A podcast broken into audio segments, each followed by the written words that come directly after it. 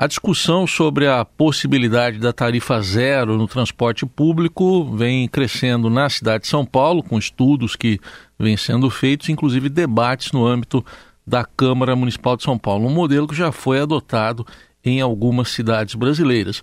Por isso, convidamos para uma conversa o coordenador de projetos da Fundação Rosa Luxemburgo e pesquisador em mobilidade urbana pela USP, Daniel Santini.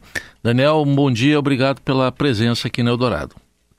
Bom dia, é um prazer falar com vocês. Bom, primeiro queria uma análise mais geral sua, é, envolvendo um estudo que você conduziu de cidades brasileiras que já têm esse modelo de transporte público de maneira gratuita, por exemplo, Mariana, em Minas Gerais. O que, que dá para dizer do modelo até agora? Certo. Aí eu faço um monitoramento de cidades com tarifa zero no Brasil.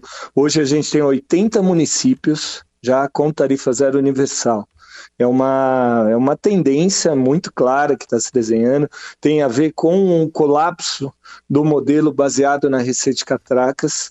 Então, mesmo empresas hoje estão apoiando e defendendo a tarifa zero por conta da conjuntura atual. A gente vive um momento de crise muito grave no transporte público brasileiro pelo que a gente detecta de olhar as experiências em si, e eu fiz um estudo mais aprofundado sobre o que aconteceu em Mariana. Tem duas, é, é, duas, dois caminhos aí que eles são muito incontornáveis. Vai. Quando você adota a tarifa zero, você tem uma reversão da tendência de queda do transporte público. Então, enquanto na maioria das cidades você tem uma tendência muito grave de encolhimento, nas cidades que adotam a tarifa zero você tem uma explosão de demanda.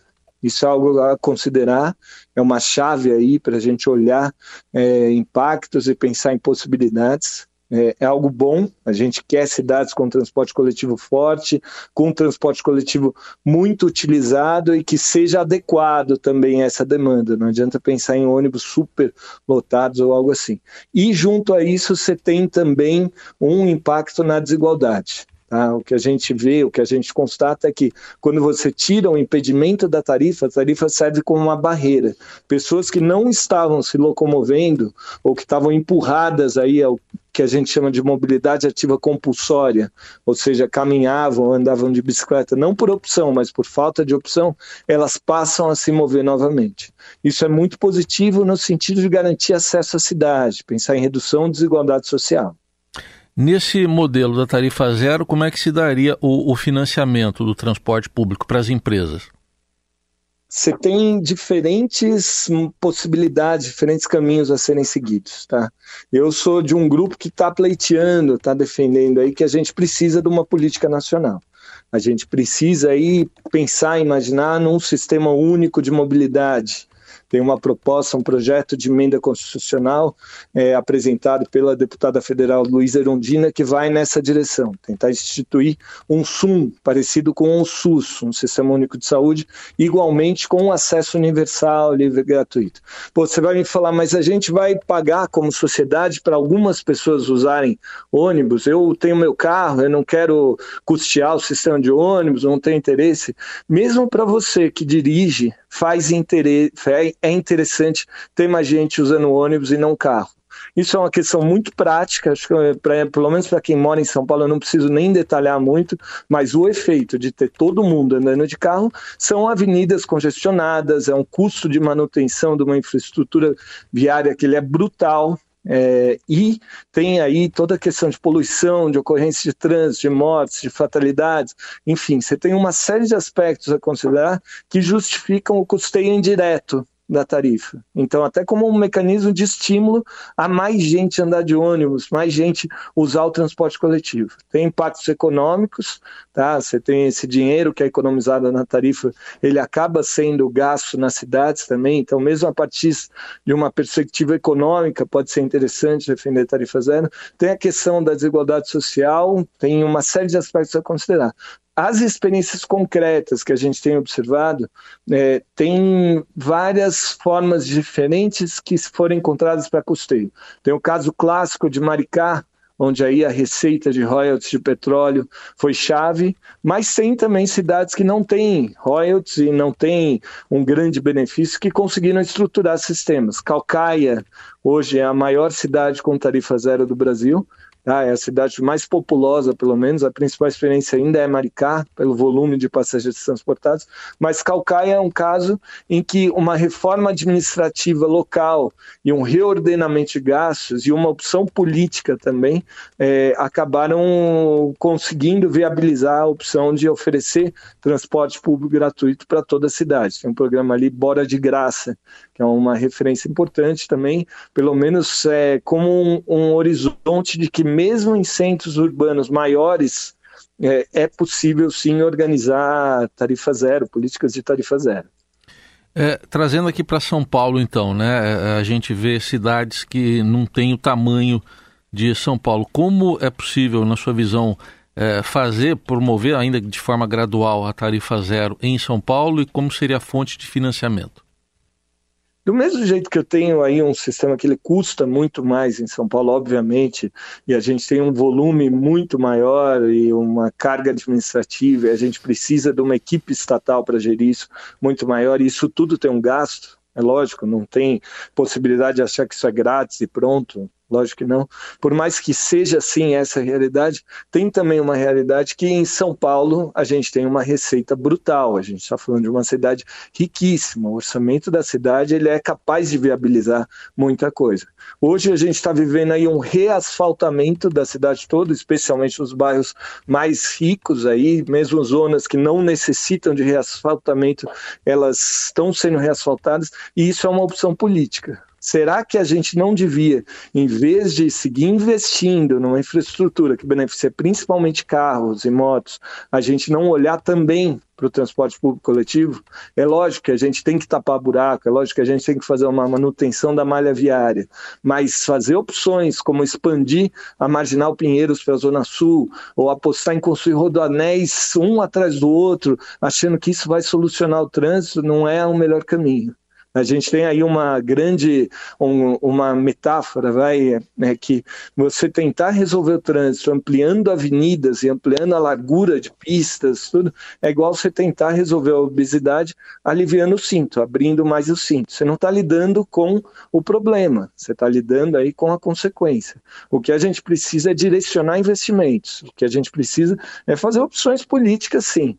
Eu acho que a gente tem aí um horizonte, é possível pensar em implementar tarifas zero em São Paulo. Na verdade, a gente tem aí mais do que uma possibilidade, uma necessidade. Eu não sei se vocês têm essa informação, mas desde 2013, São Paulo perdeu um bilhão de passageiros no sistema de transporte público coletivo.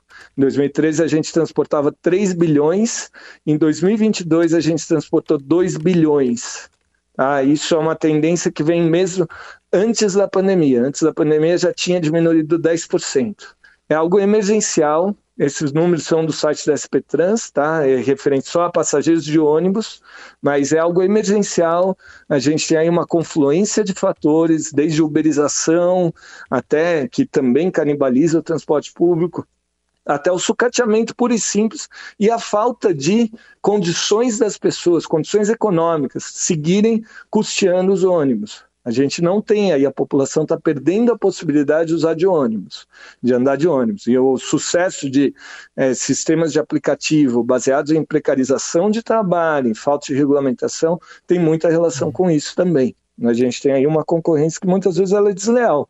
Eu desço de um ônibus, vou pegar outro ônibus ou vou pegar um Uber até em casa, sendo que vai custar 10 reais, vai custar. Entendeu? Tem aí algo a ser considerado também. A gente precisa de um super estímulo para não ter o nosso sistema de transporte público em São Paulo simplesmente colapsando. Bom, a gente sabe que o atual prefeito de São Paulo, Ricardo Nunes, chegou a falar em tarifa zero, encomendar estudos a Câmara Municipal de São Paulo promoveu debates, você mesmo participou de, deles, né? É, em que pé que está a situação na cidade de São Paulo, na, na, sua avaliação, e de que forma poderia ser implantada? Teria que ser é, de maneira gradual? Qual a sua avaliação? A tendência que a gente observa é de, principalmente a Câmara dos Vereadores, e aí tem, tem a subcomissão da Tarifa Zero, que fez um trabalho e está fazendo um trabalho, que ele é muito sério, acho que cabe ressaltar isso. Foram feitas diversas audiências, muita gente foi ouvida, entrevistas a muitos especialistas, eu participei de uma delas, é verdade. É, tem aí uma tendência da Câmara apontar para uma solução que eu não acho boa. Tá, eu faço esse elogio, mas ao mesmo tempo uma ressalva. A tendência é São Paulo ter aí o, todas as pessoas que estão cadastradas no CAD único, ou seja, beneficiários de programas sociais, entrarem como beneficiários de um programa amplo de tarifa zero pelo menos como um primeiro passo. Eu não acho essa uma boa solução, por um motivo muito simples. É parecida com a lógica do SUS. Eu não faço escola pública de livre acesso, é gratuita, só para pessoas pobres. Eu não faço hospitais públicos de livre acesso gratuitos só para pessoas pobres. Eu estou falando de direitos. Direitos são universais e devem ser garantidos a toda a população. Tá? Se você considerar a, a informação anterior que eu dei na análise dos dados de Mariana, então, Mariana, em Minas Gerais, onde você tem uma explosão de demanda, especialmente de pessoas pobres, você vai ter já é, essa demanda, ou sim, ou sim, se você estabelecer um sistema universal. Então, você criar aí uma seleção e tornar o sistema público de transporte coletivo é, destinado ou direcionado para pessoas mais pobres, isso só reforça um desequilíbrio que ele é muito grave e ele é algo que a gente deve enfrentar. A gente não quer umas cidades configuradas com centros urbanos é, é, que priorizam investimentos para a mobilidade privada motorizada, aí, e aí eu estou falando de manutenção de avenidas, ampliação de, de redes viárias, enfim. Eu não quero, a gente não quer uma sociedade onde esses recursos vão estar destinados para garantir isso, dando como contrapartida um sistema de transporte público precário destinado à população mais pobre. Isso é injusto. Esse não é um bom caminho. Tá? Se a gente quer falar em uma implantação gradual, seria muito mais interessante, só para citar uma possibilidade, eu abrir a rede em algumas localidades, tentando estimular e fortalecer o, o, o, a criação de centros específicos.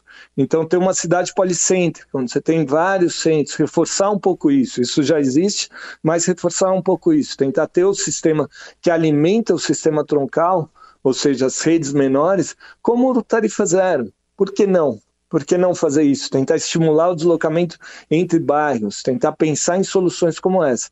Quando São Paulo tentou implementar a tarifa zero, e isso é interessantíssimo, porque São Paulo foi a primeira cidade do Brasil a tentar, durante a década de 90, ou então secretário de transporte chamado Lúcio Gregori é um dos fundadores, é um dos que imaginou, que, que criou essa possibilidade.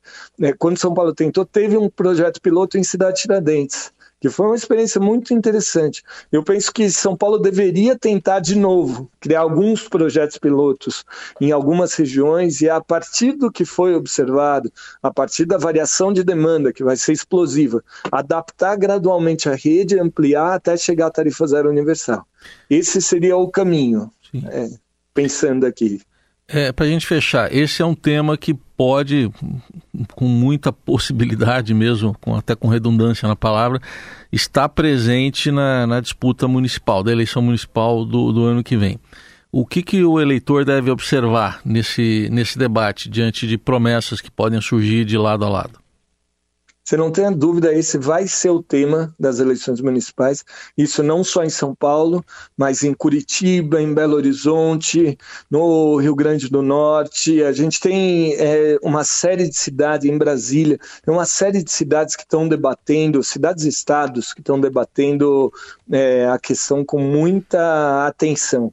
Esse vai ser o tema para a gente acompanhar, não tem nenhuma dúvida disso. E assim, é, o eleitor tem que observar o que, que é programa, projeto, o que está sendo estruturado e como isso está sendo pensado e o que, que é promessa, o que, que é, é algo quase fantasioso que está sendo colocado para amenizar e tentar segurar um pouco uma situação, mas que não é uma política séria a ser desenvolvida. Eu acho que aí cabe à população acompanhar, ter uma, uma, um cuidado aí de acompanhar, não só o Poder Executivo, mas entre os parlamentares também. A gente teve recentemente alguns processos que impactam diretamente a vida das pessoas, a revisão do plano diretor, a maneira como a coisa foi conduzida. Recentemente se aprovou a possibilidade de um o, o, recurso do Fundurb, que é um recurso destinado prioritariamente para habitação e transporte coletivo, ele poder ser gasto com asfaltamento também. Então é olhar quem votou a favor dessa alteração. Num contexto em que, de novo, a gente tem a, o sistema de transporte coletivo colapsando, a gente tem a população de rua de São Paulo aumentando de maneira exponencial, a cidade se torna aí insustentável em muitos aspectos, e aí você vai e começa a destinar recursos que estavam garantidos para habitação e transporte coletivo para asfaltamento, para infraestrutura viária, eu acho que assim, na hora de votar, vale fazer uma pesquisa, ver quem votou, de que lado, quem se posicionou contra essas mudanças, quem apoiou esse processo. E até ouvir os argumentos de quem apoiou, por que não? Acho que é, é, cada um, cada uma tem aí a possibilidade de decidir a partir de convicções próprias.